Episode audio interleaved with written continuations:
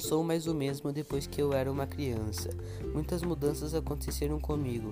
Adquiri novas experiências, convivi com pessoas diferentes que ajudaram a, constru a construir ao longo dos anos a mudança do meu eu. Porém, ainda sou o João, aquele menino que no dia 4 de março de 2007 veio conhecer esse mundo. A escola foi o mar que o barco de Teseu sofreu as mudanças. Nesse lugar fiz novas amizades e desamizades que trouxeram mudanças.